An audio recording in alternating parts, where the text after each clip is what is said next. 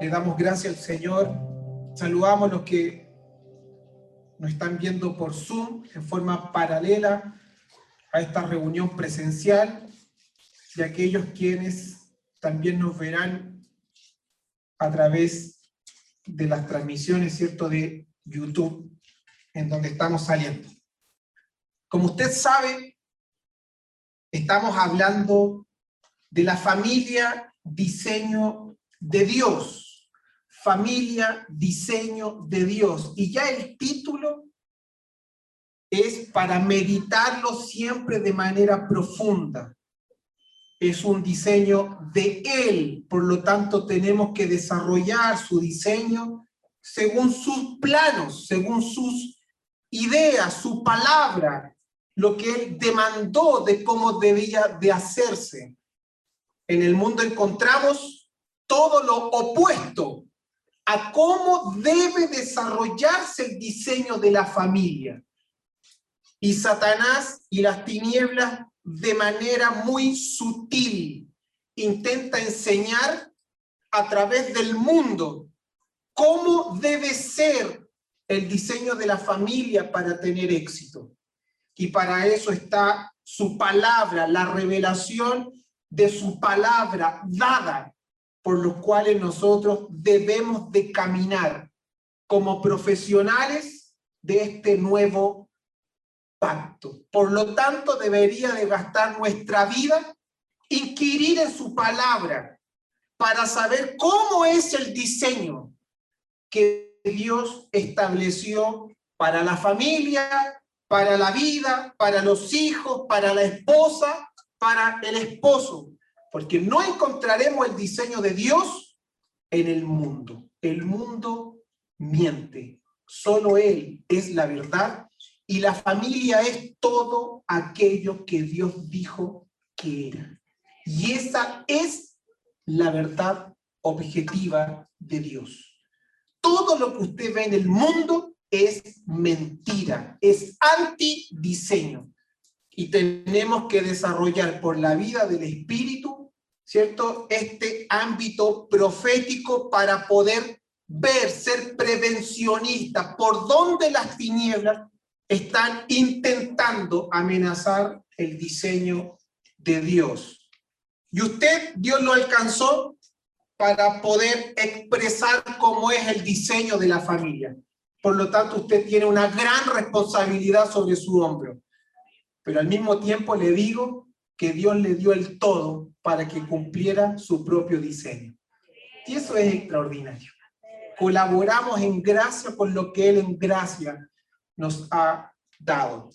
Y hemos estado hablando de Dios Padre, Dios Hijo y Dios Espíritu Santo como esta familia intertrinitaria eterna, que no ha sido una invención humana, sino que un diseño divino de Él. Y todo lo que vemos es expresión de sí mismo. Desde la creación Él se ha dado a conocer. Y la semana pasada terminamos con los atributos incomunicables de Dios, hablando de su omnipotencia. Omni es todo, todo poder, toda potencia, en lo cual no hay nada imposible para Dios. El apóstol Pablo pudo ver esta potencia en Cristo, en la gobernabilidad de Cristo siendo exaltado y que el Padre despojó a todo principado, a toda potestad y puso todo debajo de sus pies. Y en ese poder él iba siendo fortalecido. Y él dijo, todo lo puedo en Cristo, quien es mi fortaleza. Él estaba consciente que todo lo podía porque Cristo era quien lo fortalecía. Que no había nada que lo pudiera sacar del propósito eterno, porque su fortaleza en su alma era el Señor. Y hoy comenzaremos a hablar acerca de los atributos comunicables de Dios. Y comenzaremos con una pregunta. Si usted quiere comprender aquello que estamos hablando, deberá ir durante la semana rápidamente a los bosquejos a los audios y a los videos, porque en esta casa trabajamos en base a un sentido de edificación. ¿sí? Y usted no puede poner el techo si no tiene las paredes.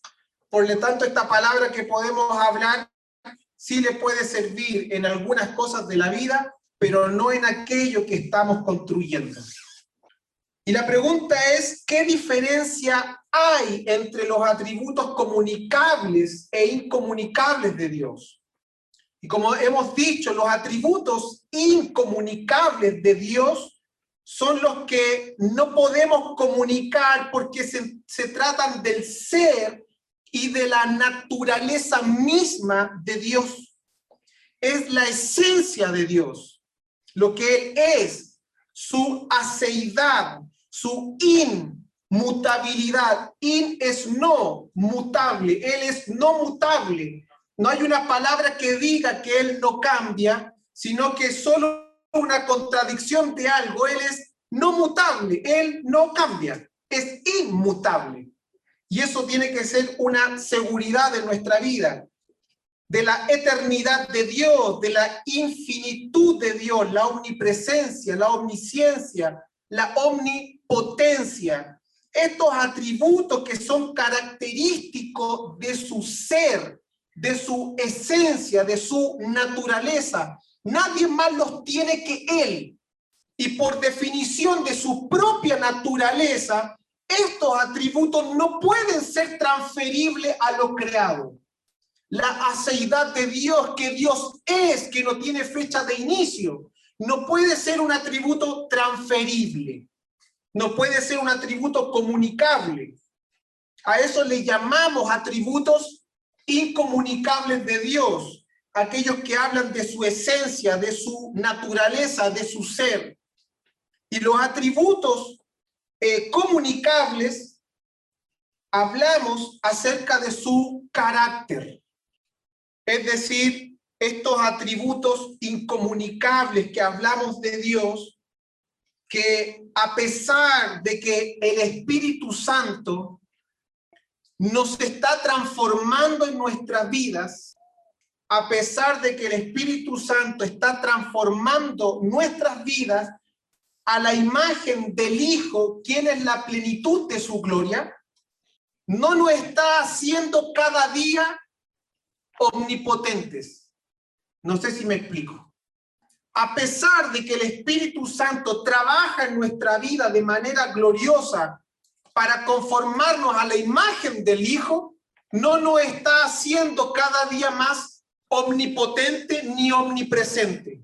Por lo tanto, a pesar de que Él siempre ha tenido todos sus, Él es la totalidad de sus atributos, y si Dios habita en nuestros corazones por su Espíritu, no significa que su espíritu no sea omnipotente, pero el que esté en mí no significa que yo vaya a ser omnipotente, a pesar de su obra en mi alma.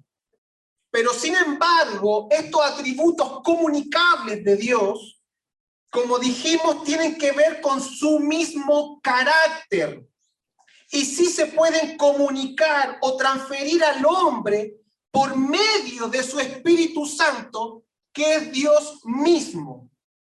El Espíritu Santo en nuestra vida no está disminuido en su poder. ¿Para qué? Para ser expresado por medio del alma del hombre, para expresar la gloria de Dios en este carácter en la tierra. La gloria de sus atributos comunicables. El Espíritu Santo trabaja en nuestra vida, en nuestra alma, para poder expresar los atributos comunicables de Dios que son su carácter. Y en esto nosotros debemos de esforzarnos en imitarlos. Y guarde esta palabra allí, imitarlos. Y le damos gracias a Dios por el Espíritu Santo que nos ayuda en nuestras vidas de manera paulatina reflejar cada día más estos atributos comunicables de Dios. Atributos comunicables como cuáles? La misericordia, la justicia, la paciencia, la sabiduría, la bondad, la rectitud, que son totalmente transferibles para ser comunicados a través de nuestra vida. A eso le llamamos atributos transferibles o comunicables, pero a pesar de que su obra por medio del Espíritu Santo está en nuestros corazones, sus atributos incomunicables siguen siendo de Él, de su ser, y por eso Él es Dios. Dios es Dios y nosotros somos creados. Fecha de inicio, estuvimos en su pensamiento, en su corazón, en su plan pero tenemos una fecha de inicio. Por lo tanto, aunque queramos ser justos como Dios es justo, no significa que podemos hacer todo lo que Dios hace por ser justo. Hay una medida de ello. Él siendo Dios, por ejemplo, Dios como justo debe tomar venganza, pero su venganza es justa y es recta. Y es justo que lo haga, porque Dios es justo. Pero nosotros, a pesar que debemos vivir esa justicia, nunca debemos tomar venganza. Por lo tanto, si esa justicia en una medida es un atributo transferible, a pesar de que lo podemos comunicar, hay algo que solo es del desarrollo de Dios. Debemos recordar que aunque hablamos de los atributos de Dios, estos nunca describen diferentes partes de Dios. Dios no es la totalidad de un rompecabezas. Y esto es crucial en la vida del creyente, poder comprenderlo para poder caminar a la luz de la revelación de quien es Dios en su todo.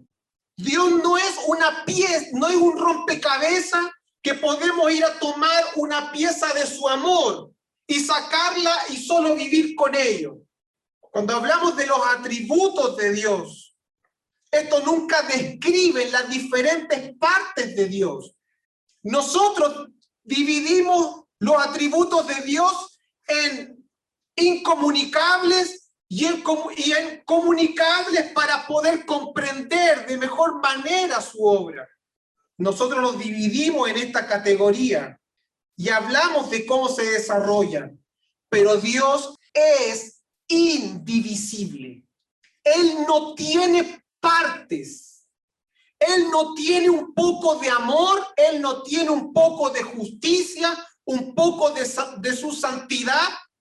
Dios es indivisible, no se puede dividir ni separar. No podemos separar solo un atributo de Dios sin resguardarnos y hablar del todo de sus atributos. Todo su ser es justo, todo su ser es santo, como todo su ser es amor, como todo su ser es omnipotente.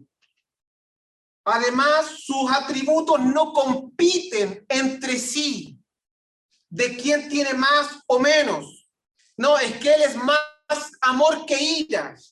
No hay un grado. Él es en su totalidad amor y Él es en su totalidad ira y Él es en su totalidad santo. Pero esa ira es santa, es justa, es en amor sus atributos habitan en Dios, son en Dios de manera perfecta, coherente consigo mismo. Él no es a veces amor y deja de ser justo. Él no es a veces misericordioso y deja de ser santo. Debemos de comprender esta realidad de Dios en todos sus atributos. Porque nosotros a veces, de manera conveniente, según lo que yo necesito, apelamos a su amor, pero nos olvidamos de su rectitud. Usted vive una situación y ya está apelando al amor de Dios, pero se olvida que Dios demandó algo en su palabra que usted no tenía que hacer. Y ahí usted ya está dividiendo a Dios. Sacando que Dios es más de un atributo que de otro. Pero Dios es indivisible. A esto se le llama la doctrina de la simplicidad de Dios. Y cuando hablamos de la simplicidad de Dios, no estamos hablando de simple por una manera básica, escasa o que sea una poca cosa, sino que simple en que Dios no está compuesto de diferentes partes. A eso se le llama la doctrina de la simplicidad de Dios. Dios es todo lo que es en una sola esencia de manera perfecta. La simplicidad de Dios. Dios es uno y en ese uno Él es todo. Y debemos de comprender esta realidad en Dios, que Dios es todos sus atributos. Cuando usted está apelando al amor de Dios, ejemplo, tiene que saber que Él es todopoderoso, que Él es santo, que Él es justo, que Él es recto y que Él no pasa por alto ninguno de sus atributos, de lo que Él es. Eso es la simplicidad de Dios, una esencia de manera perfecta y coherente, y solo en Él encontramos esta coherencia. Por ejemplo, Dios nunca va a ser un triángulo de cuatro puntas, aunque lo puede hacer, pero Él nunca lo va a hacer. No porque no pueda, sino porque no es coherente con su sabiduría. No es coherente con su conocimiento. Dios es todopoderoso. Él todo lo puede. Pero Él nunca va a pecar. Él nunca va a mentir. Porque Él es santo y aborrece el pecado. Por lo tanto, los atributos de Dios, lo que Él es, es de manera perfecta en todo lo que Él hace, en todo lo que Él ha decidido, en toda su soberanía. No hay nada imperfecto en Dios. Nada. Aún nos cuestionamos algo que Dios haya decidido para nuestras vidas. ¿Quién podrá aconsejar a la mente de Dios no hay nadie. Él es perfecto en su ser. El carácter de Dios, estos atributos transferibles, comunicables en nuestras vidas por su espíritu, son maravillosos, son insondables y debemos pedir con todo nuestro ser a conocer más de su gloria por medio de su palabra. Cuando hablamos que Dios es todos sus atributos, hablamos que el Padre es todos los atributos. El Padre, el Hijo y el Espíritu Santo son todos los atributos, porque es un Dios. No hay alguien mayor ni superior. Dios Padre, Dios Hijo y Dios Espíritu Santo es Dios de manera completa. Siempre decimos que el Hijo vino a aplacar la ira del Padre, lo cual en algún sentido está bien. Pero el Hijo también tenía toda ira en contra del pecado, porque también era Dios Dios Hijo, como se ha venido hablando en la casa, sumó la naturaleza humana a su persona divina. Jamás dejó de ser Dios en todos sus atributos. El problema que tiene Dios, si podemos llamarle problema solo por una expresión, Él nunca puede dejar de ser Dios. Por lo tanto, cuando se encarnó, cuando sumó esta naturaleza humana. Él nunca dejó de ser Dios. Era 100% Dios y 100% hombre. Cuando el apóstol Pablo nos habla claramente en Filipenses que se humilló y como lo hemos visto, esa humillación fue en que él adoptó esta naturaleza humana. a tomar forma humana, pero nunca dejó de ser Dios. ¿Cómo se relacionó Dios el Hijo en esta nueva naturaleza humana? Es todo un misterio. Es todo un misterio. Fue Jesús en esta humanidad quien estuvo sujeto al Padre. Este Cristo que sumó una naturaleza humana llamada Jesús, porque la esencia del Hijo era la misma esencia del Padre. Dios y la Escritura no hablan que Él era Dios mismo. El ser singular de Dios tiene una sola voluntad y esa voluntad es expresada como Padre, la expresa el Padre como Padre esa voluntad es expresada por el Hijo como Hijo y esa voluntad es expresada por el Espíritu Santo como Espíritu Santo, pero en una sola voluntad, una voluntad singular. La palabra nos dice en 1 Corintios 12 que Él reparte dones como Él quiere, según su voluntad. Lo hace porque es parte de la voluntad de la persona del Espíritu Santo, pero esa voluntad está perfectamente relacionada con la voluntad del Hijo y con la voluntad del Padre, porque es una sola voluntad. El apóstol Pablo nos llama a imitar a Dios y para ello quiero que podamos ver Efesios capítulo 5, versículo 1 al 2. Dios es uno, el Padre, Hijo y Espíritu Santo, una voluntad, una gloria, una esencia, ninguno disminuido.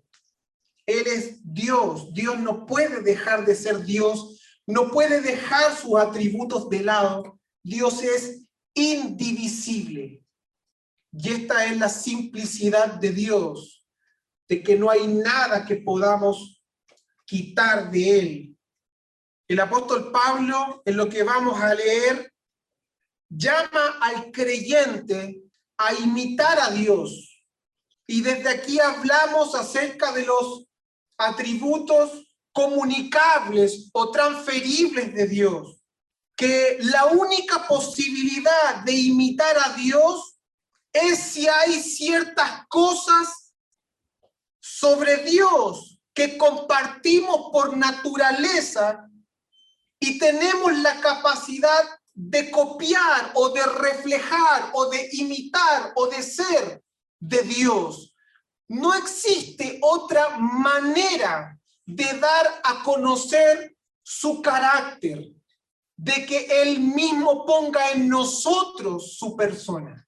No hay otra manera de dar a conocer su gloria.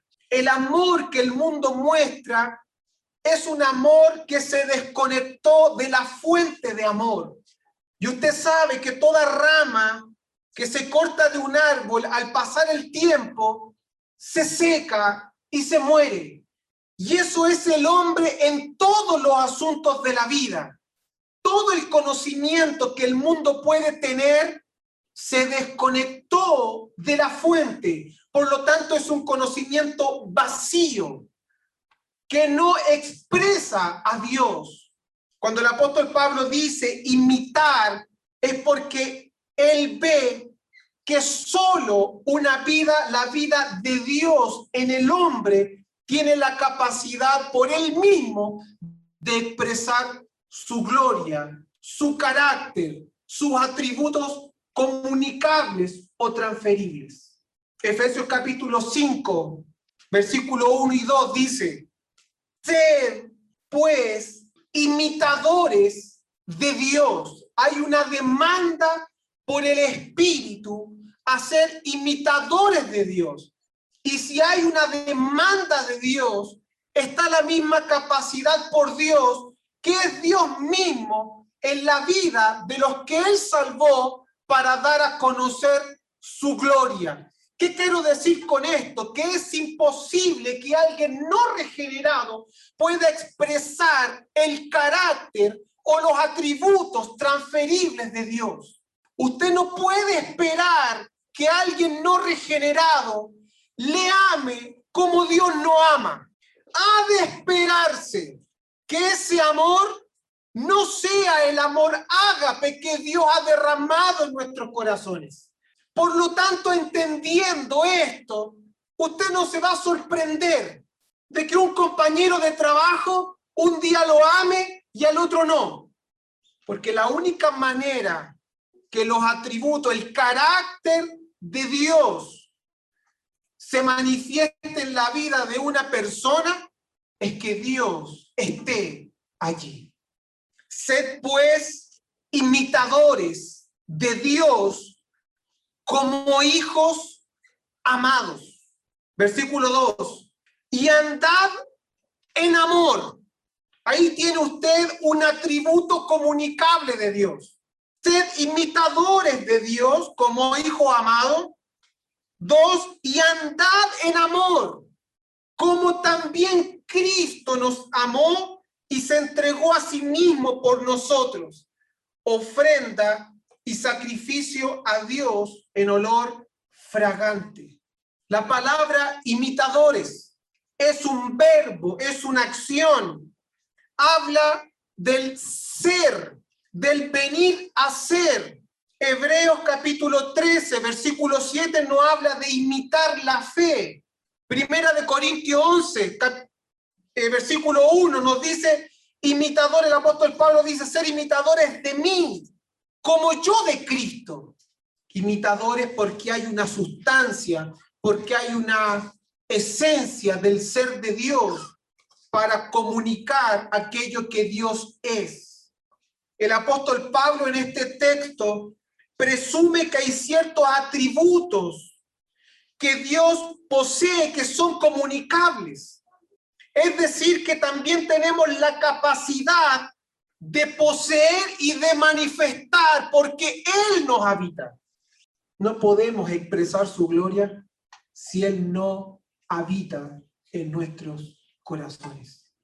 Usted no puede esperar bondad de alguien en que Dios no está, porque Él es bondad y nadie más que Él es bondad.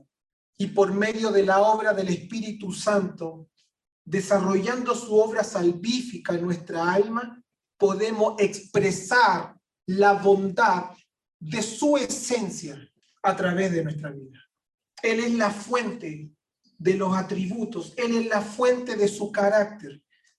Él nos va, Él nos ama con un amor eterno, pero hay un amor común con el cual amó la humanidad, pero hay un amor que se está, que se desarrolla en nuestra vida a causa de que va creciendo la rectitud y la rectitud de Dios mismo. Y Dios se ama a sí mismo porque Él es perfecto.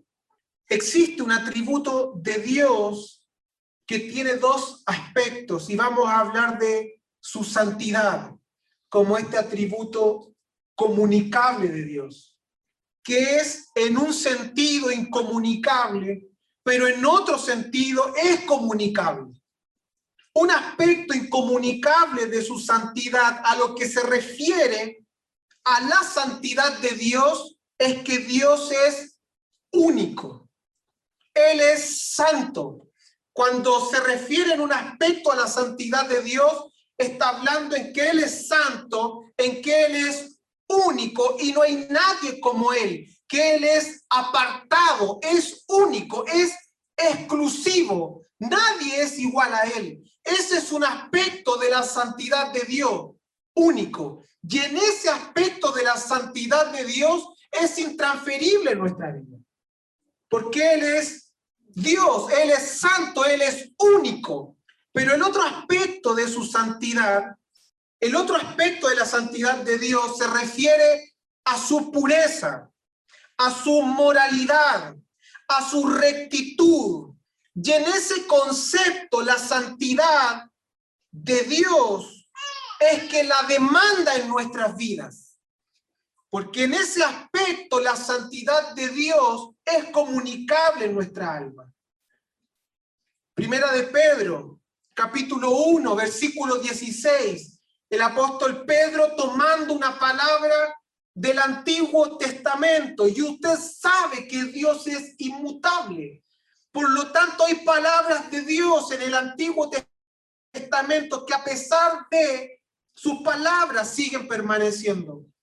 Y el apóstol Pedro dice, primera de Pedro 1.16, porque escrito está, aquí él está citando Levíticos capítulo 20, versículo 7, sed santos porque yo soy santo, puesto que cuando somos nacidos de nuevo, nacidos de Dios, cuando Él habita en nuestra vida, cuando somos resucitados por Él, cuando experimentamos el nuevo nacimiento y somos injertados en Cristo y vamos siendo renovados por el Espíritu Santo, que entre paréntesis es el único miembro de la Trinidad que tiene este título en particular en nuestro uso acostumbrado, Espíritu Santo.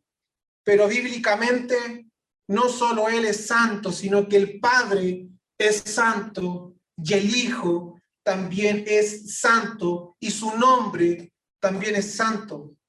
Pero en cuanto a esta, a esta tercera persona de la Trinidad, ese título santo es debido a la tarea que Él desarrolla en nuestras vidas, principalmente en la obra trinitaria de la redención, es aplicar la obra de Cristo a los creyentes, a los que han sido resucitados. Y Él es quien nos regenera en nuestra alma y trabaja para nuestra santificación, en el sentido de pureza, en el sentido de la moralidad de Dios. Y en esta obra el Espíritu Santo, Él está trabajando y a través de nosotros para llevarnos a ser conforme a la imagen de Cristo, con el fin de que cumplamos con este mandato de Dios. Sed santos, porque yo soy santo. Es un mandato de Dios y este mandato se va desarrollando en nuestra vida por el Espíritu Santo en nuestra alma para que podamos cumplir con aquello que Dios demanda. Y en este sentido es un atributo transferible en nuestra vida, que se va desarrollando todos los días a través de la obra del Espíritu, quien nos santifica. Aun cuando en nuestro estado caído somos todos menos santos en su significado de puro. Sin embargo, a través del misterio del Espíritu Santo en nuestra redención, estamos en el proceso de ser santos. Y miramos hacia adelante nuestra glorificación, cuando seremos completamente santificados y purificados de todo pecado, y en ese sentido seremos imitadores de Dios en el atributo de que Dios es santo. Sed santo porque yo soy santo. Un atributo comunicable de Dios que se desarrolla en nuestra vida para cumplir con lo que su santidad, su, pureza, su rectitud demanda en nuestra vida. Por lo tanto, se espera que un creyente no ame el pecado, ¿Acaso pecaréis para que la gracia abunde? De ninguna manera. Un cristiano puede pecar, pero no ama el pecado. Después de haber pecado, odia el pecado. Tiene rechazo por el pecado, porque es el proceso, es la obra del misterio del Espíritu Santo en nuestra vida, que va produciendo la santificación para cumplir con lo que Dios mismo demanda. sed santo, porque yo soy santo. El creyente está en un constante proceso de santificación hasta que seamos glorificados. Seremos glorificados en virtud de nuestra purificación, pero no seremos deificados para ser iguales a Dios, pero sí purificados. Y aquí su santidad y su ira y su inmutabilidad son cruciales, ya que por su santidad Dios tiene ira en contra del pecado. Y este será quitado eternamente y condenado en el infierno, y el pecado no existirá más para nosotros. A causa de que Dios no soporta el pecado, en su presencia no puede existir el pecado, y por eso seremos transformados, glorificados en esta purificación completa. Y el pecado no será más un estorbo para hacer su obra. El texto que el apóstol Pablo utiliza cuando habla de nuestra responsabilidad de ser imitadores de Dios, menciona una cualidad en particular, en donde en primera fila estamos llamados a ser personas para manifestar su amor, ser imitadores de Dios. Y el primer atributo comunicable que el apóstol Pablo menciona en que somos llamados a manifestar el amor de Dios. Ahora las escrituras nos enseñan que Dios es amor. Y el amor de Dios es tan descriptivo de su carácter y es uno de sus atributos morales que es llamado a imitar, a ser, a manifestar. Así que este es un atributo que no solo está en Dios, sino, sino que se comunica también a sus hijos. Dios es amor y el amor es de Dios. Y todos los que aman en el sentido de este amor ágape de la escritura han nacido de Dios. De lo contrario, no pueden amar como Dios ama. La mayor confiabilidad en un matrimonio no es que su esposa o esposo le diga te amo todos los días.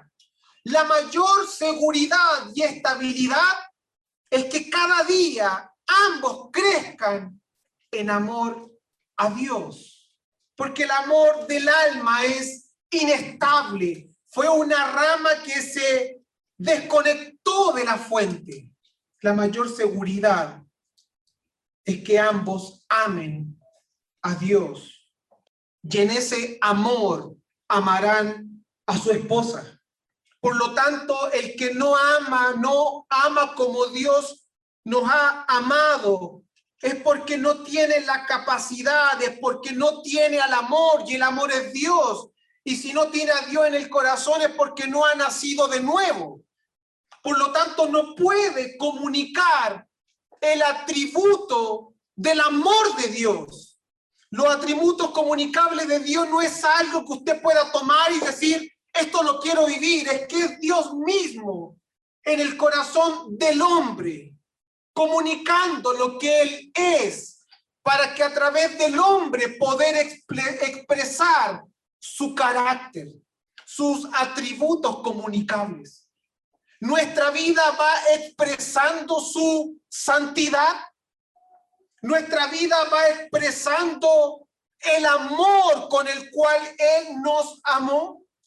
Y en eso debemos de ir creciendo todos los días en los atributos comunicables de Dios, ir perfeccionándonos en amor, ir santificándonos por medio de su palabra en nuestros corazones, para mostrar qué cosa, tal como Dios es. Ya eso le llamamos los atributos comunicables de Dios. Por lo tanto, el amor es una, el amor de Dios es un amor que puede ser vivido, experimentado y manifestado. Ah, pero es que yo no te puedo amar como Dios ama. Usted no ha nacido de nuevo. Esas frases no son simples. Cuando hay una demanda de parte de Dios, Dios también nos dio su gracia y su obra para cumplir con lo que Él mismo demanda. Al igual que la bondad de Dios, que es otro atributo moral. Tenemos su santidad, tenemos su amor, tenemos su bondad, que es otro atributo moral de su carácter, que estamos llamados a expresar solo porque hemos nacido de nuevo, solo porque Él habita en nuestros corazones. Las escrituras muestran que el hombre no regenerado no tiene la capacidad de imitar, de ser. No ha sido cambiado su ser de manifestar este aspecto moral de Dios en el estado caído. No puede. El joven rico cuando se acercó al Señor le dijo, Señor bueno, ¿qué debo hacer para heredar la vida eterna? Jesús le dice, ¿por qué me dices bueno? Es Jesús. ¿Por qué me dices bueno? si solo Dios es bueno. El apóstol Pablo dijo en Romanos capítulo 3, versículo 10, citando al salmista, no hay justo ni aún uno, no hay quien haga lo bueno. Ese es el estado caído del hombre. Usted puede ver a personas con buenas acciones, pero no son buenos. Satanás puede disfrazar algunas buenas actitudes, pero no son buenos en su ser. De modo que nuestra condición caída no podemos imitar, no podemos reflejar este aspecto de la gloria de Dios llamada bondad. El salmista dijo, no hay justo, no hay uno no hay quien haga lo bueno. El Señor le dijo, ¿por qué me llamas bueno si solo Dios es bueno? El hombre sin Dios en el corazón no tiene la bondad. Sin embargo, una vez que somos regenerados, estamos llamados a vivir una vida de buenas obras para que con la ayuda del Espíritu Santo podamos manifestar el carácter de la calidad de su bondad, imitando este aspecto de la naturaleza de Dios. Efesios capítulo 3, versículo 20 al 21 dice, y aquel que es poderoso para hacer todas las cosas mucho más abundantes de lo que pedimos o entendemos, y esto es extraordinario, según el poder que actúa en nosotros. A Él sea gloria, no en el mundo. A Él sea gloria en la iglesia. En Cristo Jesús. Solo quienes habitan en la iglesia pueden mostrar su gloria y darle gloria a Él. Solo los nacidos de nuevo. Él es la fuente del amor. Él es amor. Él es la fuente de la santidad. Él es santo. Él es la fuente de la bondad. Él es bueno. Pero hemos sido alcanzados, salvados, para dar a conocer su gloria. No eres a ti el que tienen que conocer. no es tu amor. No fuiste tú el de la buena idea. Si das algo, solo di, amo porque me amaron. Y esa es mi medida.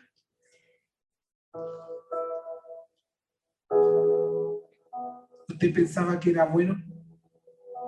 Lamento decepcionarlo.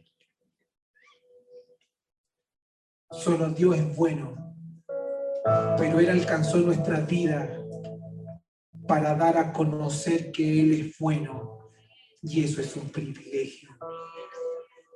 Usted no sabe, y lo digo consciente en el espíritu y no insultándolo. La responsabilidad, el privilegio. Escúchenme esto de todo lo que hemos hablado de dar a conocer a Dios. Por lo tanto, la familia es una plataforma para dar a conocer su gloria. No las ideas caprichosas de nosotros los que seremos y los que son padres. Sus hijos no son para que haga sus sueños incumplidos es que a mí no me lo dieron, yo se lo doy. La familia es una plataforma para dar a conocer en su iglesia su gloria. Su familia fue alcanzada por usted primero, por ti primero, para dar a conocer su gloria, para dar a conocer su amor, que mientras todos creían que estaba todo perdido y que nadie daba un 20 por mí, Él nos alcanzó. Caíste en una situación complicada, pobre, sin padres, fue producto del pecado. Él quiso que fuese así para dar a conocer a través de tu vida la grandeza de su amor. Y en esa grandeza de amor es en la que vivimos.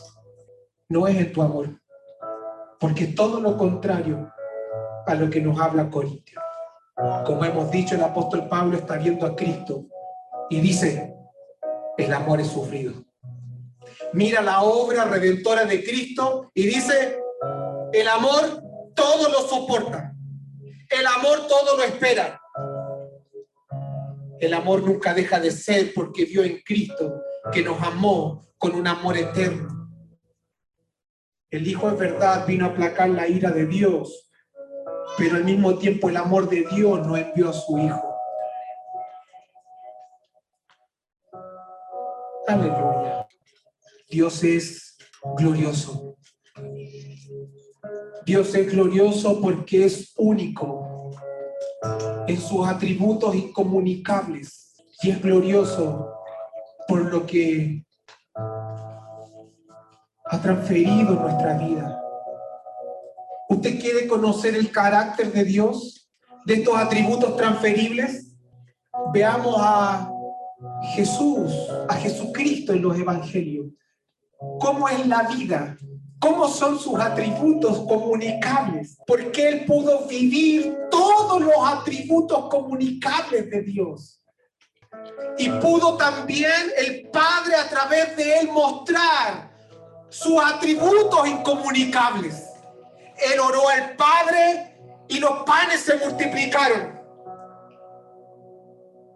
Pero él enseñó también a perdonar, a amar, a poner la otra mejilla ¿Usted quiere conocer los atributos comunicables de Dios?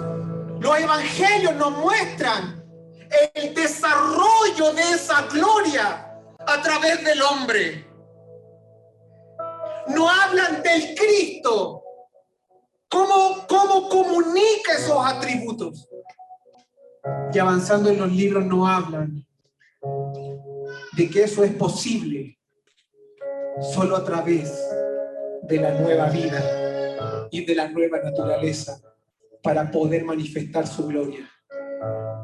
Usted no puede manifestar su amor si no ha nacido de Dios. Solo Él es amor y podemos mostrar su amor, imitar a Dios solo si Él está en nuestras vidas por su Espíritu. Y la obra del Espíritu en nosotros es que nuestra alma todos los días, aleluya, todos los días manifieste su gloria, manifieste su gloria. Y para eso te pondré en situaciones. Y para eso estarás en conflicto. Pero en esos conflictos Él nos fortalece. El paracletos. El otro paracletos. La palabra es conforte. Y la palabra conforte es algo que ocupan los teclados. Que a medida que tú lo presionas despacio, suena despacio. Y si lo aprietas fuerte, suena fuerte. La fortaleza de Dios en nuestras vidas, por su espíritu, no es para que usted ande contento. Es a medida que vamos recibiendo esta oposición, que vamos viendo esta lucha que se vive espiritualmente en el mundo con los hijos, con nuestra carne, con nuestro yo. Él es la fortaleza. Oposición de grado 10, fortaleza de grado 10. Oposición de grado 20, fortaleza de grado 20. Él no habita en nuestras vidas para sentirlo y llorar y decir yo sé que estás conmigo. Él habita en nuestra vida para mucho más que eso, para dar a conocer la grandeza de su gloria. Y en eso nos asistió con la persona del Espíritu Santo en nuestros corazones.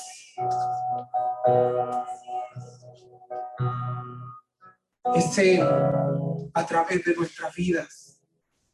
Es el Padre que tiene que predicar esta verdad en su hogar.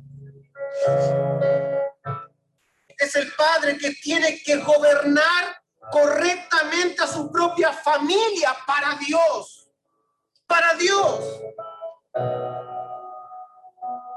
Primero, en todos los asuntos espirituales. Y tiene que ser muy diligente y sobrio, haciendo lo máximo para ayudar a aumentar la fe donde ya la hay y para iniciarla donde no la hay. Esta es una de las cosas que Dios encomendó a Abraham y que tanto afectó su corazón. Génesis 18, 19 dice, padres, escúchenme esto. Hijos, hombres, escúchenme esto.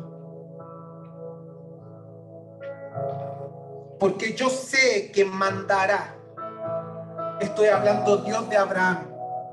Porque yo sé. Porque yo conozco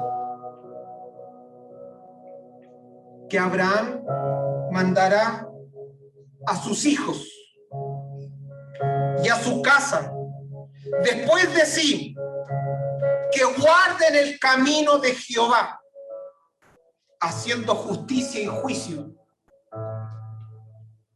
para que haga venir Jehová sobre Abraham lo que ha hablado acerca de él. Esto mismo hizo el Señor en su ascensión. En la gran comisión, porque yo sé que mandará a sus hijos y a su casa después de sí para que guarden el camino de Jehová. Este es el deber del Padre. Para que cuando no, tú no estés, lo que Dios salvó anden en su camino.